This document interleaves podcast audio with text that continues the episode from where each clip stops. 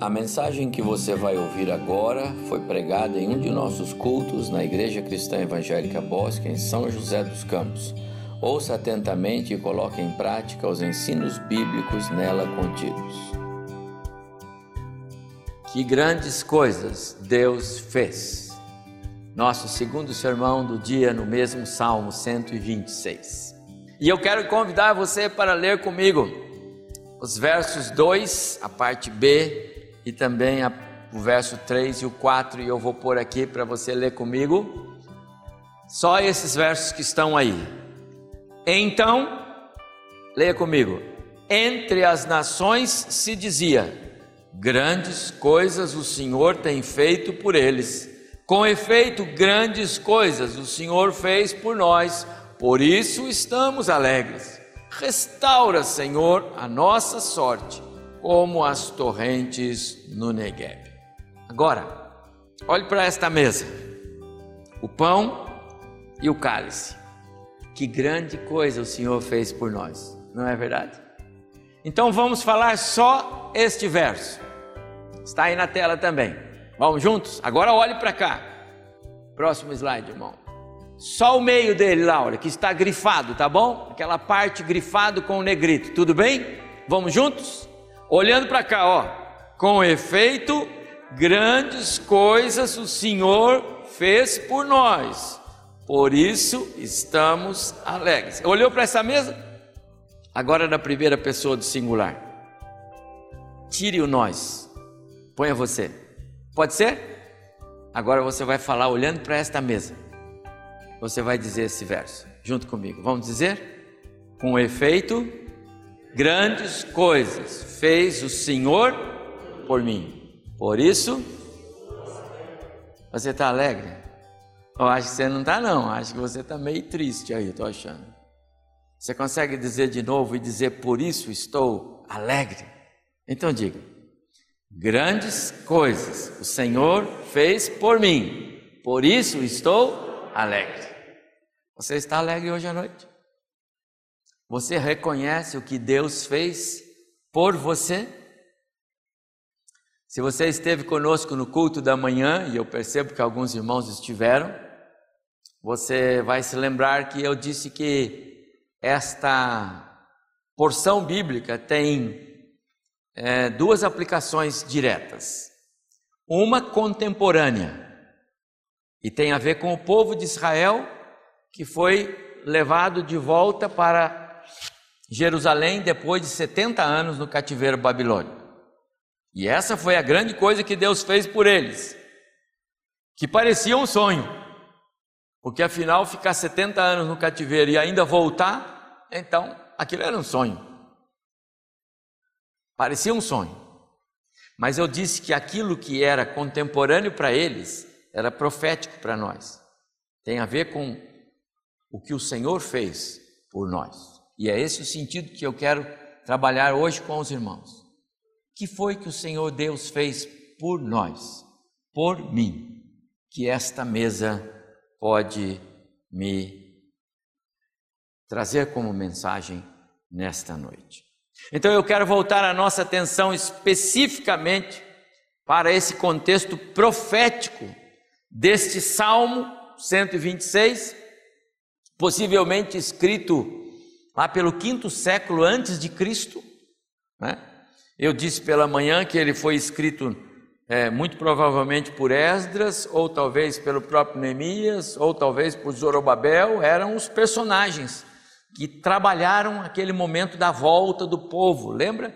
Houve uma turma dos exilados que voltaram com Zorobabel, com Esdras, depois com Neemias. Então, esses eram os personagens que têm tudo a ver com o que o Salmo transmite.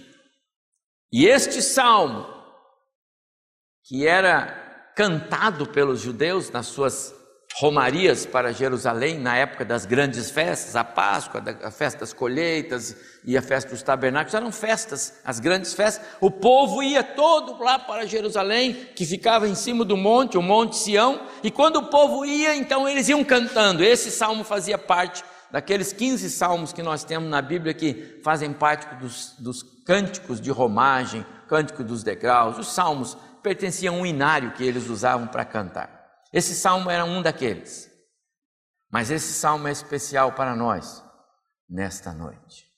Quero olhar para esse salmo e pensar nas grandes coisas que Deus faz, nas grandes coisas que Deus está fazendo, nas grandes coisas que Deus já fez, mas dentro do contexto pessoal e coletivo da igreja de Jesus. Quero olhar para esse salmo e pensar nas grandes coisas no plano espiritual, e não no plano material, como para eles era ver eles de volta na terra. Quero olhar para esse salmo e pensar na nossa eleição, no nosso chamado, no presente da fé, na morte de Cristo no nosso lugar.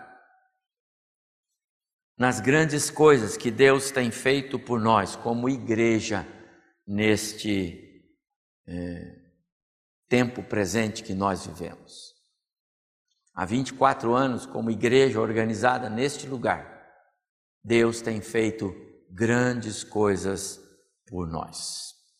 Mas para entendermos bem este salmo, e eu disse de manhã que eu iria deixar algumas coisas para a noite, porque o tempo não, não dava, é claro, nós precisamos entender esta figura fantástica, belíssima figura que o salmista usa para descrever o todo poder de Deus para descrever a soberania de Deus, para descrever a autoridade de Deus sobre a natureza, a autoridade de Deus sobre todas as coisas. E aqui neste salmo, ele, ele usa uma figura linda que está no verso 4. Restaura, Senhor, a nossa sorte como as torrentes do no. Veja, eu disse pela manhã e vou repetir: não há uma incoerência do salmista aqui, porque no verso primeiro ele diz, é, é, ele começa o salmo agradecendo a Deus, porque o Senhor restaurou-lhes a sorte, ou seja, trouxe-os de volta para é, Jerusalém. Mas agora ele vem e diz: restaura, Senhor. Então eu expliquei e vou novamente dizer: Deus já os havia trazido de volta, ok, mas eles estavam na terra ainda com muito sofrimento. A terra ainda era habitada por estrangeiros, a terra estava totalmente desnudada, a terra estava ressecada, o mato cresceu, o abandono, as casas derrubadas, era um caos. E além disso, muitos judeus ficaram na Babilônia. Afinal, passaram lá sete décadas, então muitos nasceram lá, muitos morreram lá, muitos estavam tão idosos que não podiam voltar. Então a, a, a nação ainda estava dividida. E por causa dessa divisão, por causa de pedaços da família que foi de volta, mas o pedaço da família ficou, os que vieram estavam orando assim: Senhor, traz de volta aqueles, faz-nos de novo uma nação aqui na terra que o Senhor nos deu. Então, por isso que ele agora clama por restauração novamente, e é essa a razão de ser do verso 4: restaura, Senhor, a nossa sorte. Mas ele usa a figura como as torrentes no Negueb. E aí, eu vou recomendar a você uma hora entrar lá no seu YouTube, lá na internet, acessa lá e procura lá é, torrentes do, no Negueb. Um vídeo, um vídeo curto, de dois, três, quatro minutos, eu não sei, mas você vai ver o que é isso. Eu trouxe três fotos só para mostrar. O Negueb é uma área muito desértica lá, próxima a, a Israel, mais ao sul de Jerusalém. É, é, é, só uma foto lá é aquela lá de cima. O Negev é uma extensa área desértica. Ali é só um detalhe, é só um pedaço, mas ela é enorme. Tudo areia e, e, e é um solo batido, duro, sabe? Não é aquela areia molinha, não é um deserto. Nada cresce ali. E na maior parte do ano, por volta de cerca de oito meses do ano, aquilo é do jeito que está lá em cima, daquele jeito, ressecado, tudo seco. Acontece, porém, que quando chega o inverno, e todo ano isso acontece, as chuvas vêm, e elas vêm com tanta força, com tanta intensidade, que elas alagam a região. E aquela outra foto do lado aqui. E como o solo é batido e duro, a chuva não penetra, como é o nosso caso aqui. Ela escorre e forma essas torrentes, essas cachoeiras, aqueles rios caudalosos. Isso é atração turística até hoje. Na época do ano em que acontece essa, esse fenômeno, muitos turistas vão lá para presenciar isso, porque é um deserto que de repente floresce. Quando as chuvas passam e quando os rios que se formaram secam, porque é do jeito que vem, vem aquela água toda, passa-se ali alguns dias e de repente aquela água toda some. Só que aonde a chuva, a água passou, aquilo brota. Restauração. É isso que o salmista está dizendo. Restaura, Senhor, a nossa alegria. O Senhor faz isso com o deserto.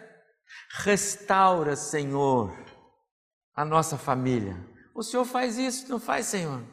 Restaura, Senhor, a comunhão. Restaura, Senhor, o que foi perdido. Restaura, Senhor, o que foi quebrado. O Senhor faz isso, não faz? Então faz, Senhor. Faz brotar de novo esse jardim, essas flores. Essa é a figura. Negev é deserto. E muitas vezes os desertos estão dominando a vida de muitas pessoas. Eu creio que nesse período de pandemia, muitas vidas de muitos crentes precisa de um, um reviver, precisa de ficar verde de novo, porque está seco, está amarelo, está igual aquele, aquela foto de cima. Precisa de novo de restaurar o amor por Deus, quebrar muitas vezes a, a frieza, a apatia, às vezes o orgulho, às vezes posições desencontradas sem nexo e sem fundamento. Deus precisa trabalhar corações e Deus faz isto. Restaura, Senhor. Ore pelo florescimento na vida de alguém que você conhece que está igual aquele deserto lá de cima. Ore para que esse fenômeno aconteça. Um milagre que Deus pode fazer, porque Ele é o Deus dos milagres. Amados, esse é o sentido profético desse texto que eu quero trazer para nós. É o que eu disse hoje pela manhã e quero pensar com os irmãos agora rapidamente. Que grande coisa fez o Senhor por nós através de Cristo. A nossa vida era um deserto. A nossa vida era um deserto. E exatamente para reproduzir esse milagre em nós, exatamente para trazer de novo para nós vida espiritual que perdemos lá em, em Adão.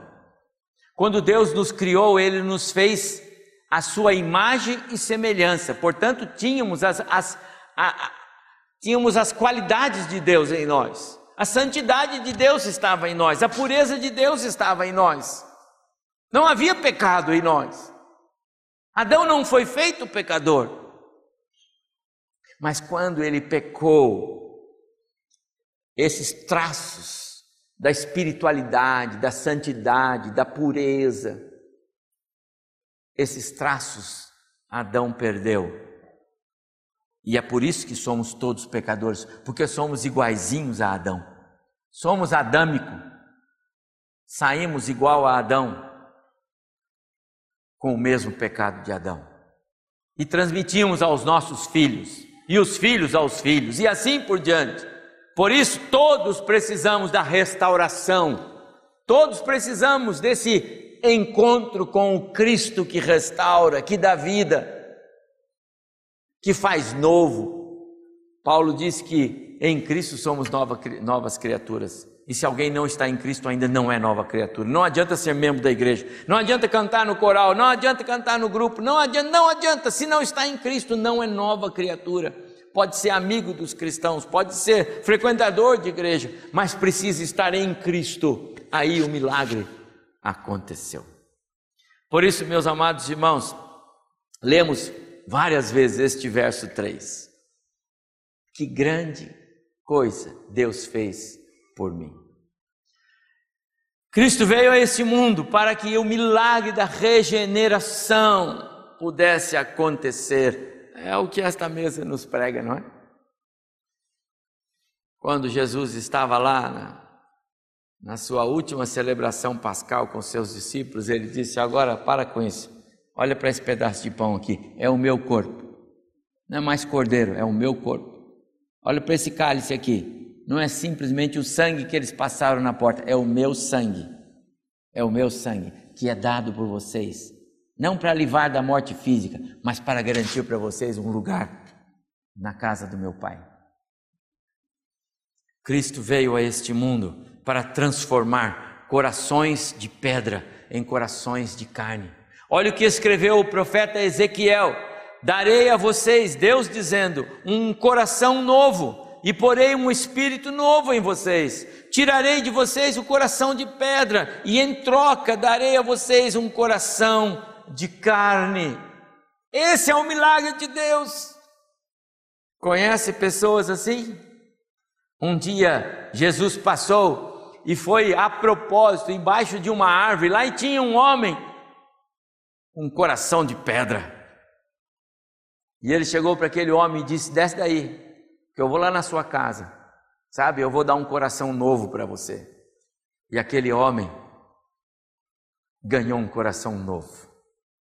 O profeta Jeremias, no capítulo 31, disse assim: Palavras do Senhor Deus: porei a minha lei no íntimo deles e as escreverei nos seus corações.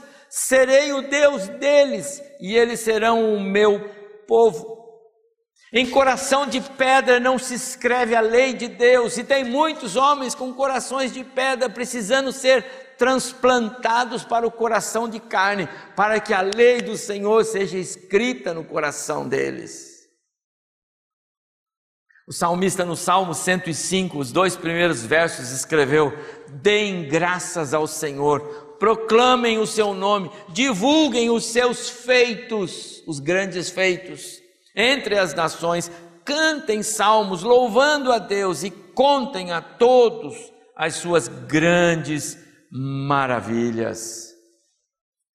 Você imagina, você já, você já parou para pensar, você tem refletido que grandes coisas o Senhor fez por você. Hoje, quando você falou comigo aqui, grandes coisas o Senhor fez por mim, por isso estou alegre. Você já tinha pensado nisso?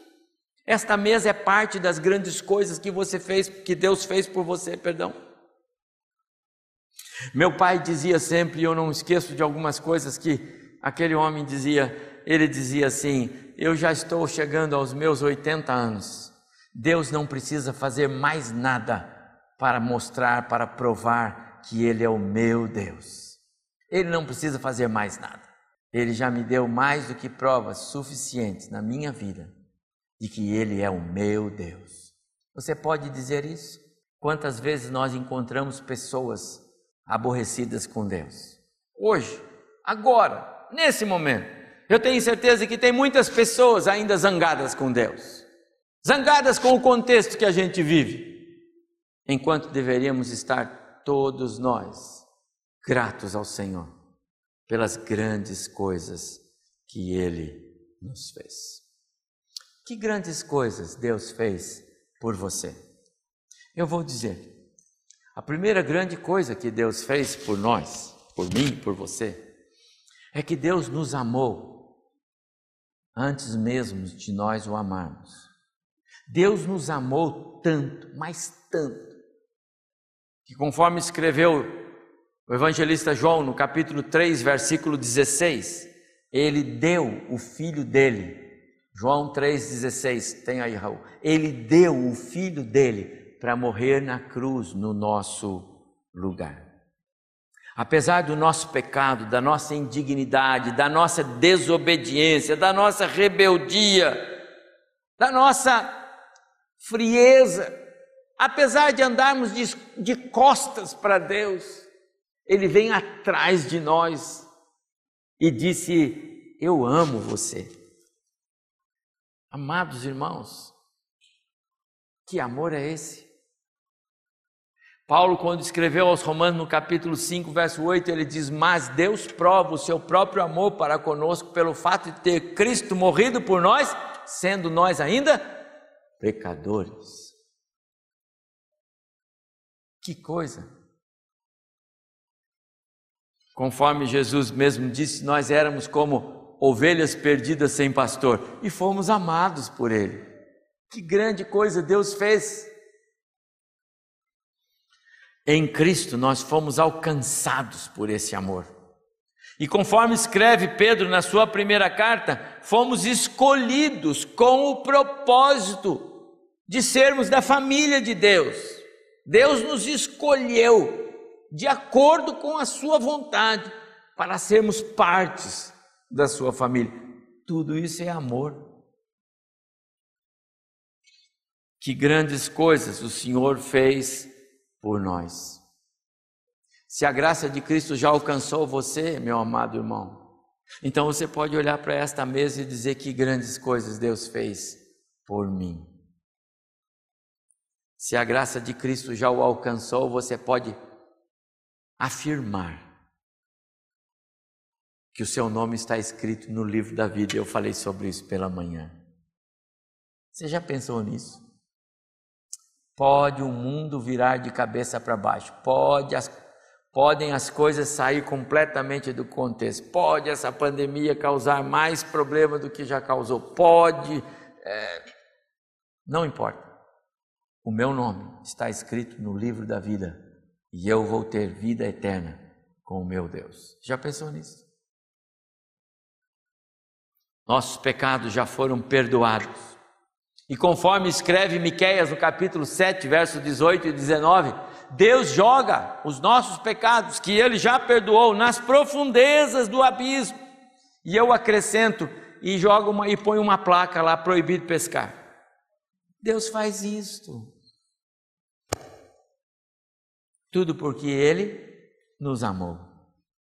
Amou-nos de tal maneira que deu seu filho para que para que todo aquele que nele crê não pereça. Ele fez isto. Você já pensou o que é ser amado por Deus, meu prezado irmão? Você que está em casa, já pensou nisso? Mas o que mais Deus fez? Ele nos libertou. O amor dele não é um amor assim, olha, eu amo muito vocês, viu? Às vezes a gente diz, eu tenho um amor muito grande por essas pessoas, eu queria poder fazer algo. Mas o amor de Deus é ele é ele é seguido de ação. O amor de Deus promove alguma coisa, o amor de Deus faz acontecer. Paulo escrevendo na carta aos Colossenses, capítulo 1, verso 13, ele diz que Deus nos libertou do império das trevas e nos transportou para o reino do, do Filho do seu amor. O amor de Deus fez isso. Não é um amor inócuo, não é um amor de palavras, é um amor de ação. O pecado de Adão nos separou, não foi? Paulo escrevendo aos Romanos, no capítulo 3, verso 23, ele diz: Todos pecaram e estão afastados de Deus, perderam a glória de Deus, destituídos estão da glória de Deus, da presença de Deus. Acabou a vida espiritual por causa do pecado de Adão. Passamos a ser alma vivente em pecado. E por conta disso, escreve Paulo em Romanos 6, 23, recebemos a morte, porque o salário do pecado é a morte. Mas ainda assim, capítulo 2 de Efésios, é, capítulo 2, verso 4 e 6 de Efésios, mas Deus prova os, mas Deus sendo rico em misericórdia, por causa do seu grande amor com que nos amou, e estando nós mortos em nossos pecados, Deus nos deu vida com Cristo, pela graça somos salvos. E juntamente com Cristo nos ressuscitou e nos fez assentar nos lugares celestiais em Cristo Jesus. Hoje de manhã eu falei sobre isso, meu amado irmão. Deus é atemporal, Deus não se limita ao tempo, o tempo é para nós. Ele é o Deus do tempo, mas não se limita ao tempo. Nós vivemos no tempo, hoje, amanhã e depois, ontem. Eu não posso atropelar o tempo, eu não posso estar no amanhã, eu nem sei o que será o amanhã, Deus sabe, eu não sei como vamos ser, Deus sabe. Deus não está limitado ao tempo. E esse verso diz que Deus já nos vê nos lugares celestiais assentados com Cristo. Por isso que eu disse: se o seu nome está escrito no livro da vida, levante as mãos e obrigado, Senhor, porque o milagre o Senhor já fez. Que grandes coisas o Senhor fez. Que grandes coisas. Mas eu ainda quero dizer mais uma coisa grande que o Senhor fez. Pagou um altíssimo preço. 1 Pedro capítulo 1, verso 18 e 19, está na tela. Pois vocês sabem que não foi por meio de coisas perecíveis, como prata ou ouro, que vocês foram redimidos da sua maneira vazia de viver, mas pelo precioso sangue de Cristo, como de cordeiro, de um cordeiro sem mancha e sem defeito. O amor de Deus que moveu uma ação dele de nos tirar das trevas, de nos libertar de trás das portas do inferno, esse amor custou. A salvação é graça, mas não é ter graça. Houve um preço que Deus, o próprio Deus, pagou. Não foi, de, não foi pela morte do cordeiro, como era no Antigo Testamento. Matava um cordeiro, derramava o sangue. Não, não, não, não. Não foi com toda a prata e ouro do mundo inteiro. Não, não, não. Foi o filho dele, posto naquela cruz, no meu e no seu lugar. Você já parou para pensar nisso? Olha o que diz o Salmo 29, alguns versos, alguns versos, sobre, sobre Deus, sobre o poder de Deus, sobre o poder da palavra de Deus. Ouve-se a voz do Senhor sobre as águas, troveja o Deus da glória. Verso 4: A voz do Senhor é poderosa, é cheia de majestade. Verso 5: A voz do Senhor quebra os cedros. 7: A voz do Senhor despede chamas de fogo a voz do Senhor faz tremer o deserto, a voz do Senhor faz dar cria às corças e desnuda os bosques. Verso 10: O Senhor preside os dilúvios, o Senhor tem todo esse poder. Salmo 24: O Senhor Deus criou é, os céus e terra e tudo que nela se contém. Esse é Deus, não é? Não é? Não é o seu Deus esse Deus? Há algo que ele não possa? Hein? Há alguma coisa que Deus não possa fazer pelo poder da Sua palavra. Ele disse: a terra produz os animais, a terra produz todos os animais. Ele disse: as árvores produzam as árvores, produzam árvores com frutíferas, e as árvores frutíferas começaram a aparecer na face da terra. Mas, meu amado irmão, quando se tratou de nos comprar de novo por causa do pecado, quando se tratou de nos buscar porque nós desobedecemos, quando se tratou de me pegar de novo porque eu estava agora como um pecador perdido, não era a sua palavra de ordem, não era o seu poder e a sua autoridade, não era a sua força de um Deus Criador. Agora é um Deus com o coração partido, porque tem que entregar o próprio filho na cruz por mim e por você. Já pensou nisso? Que grande coisa esse Deus fez por nós.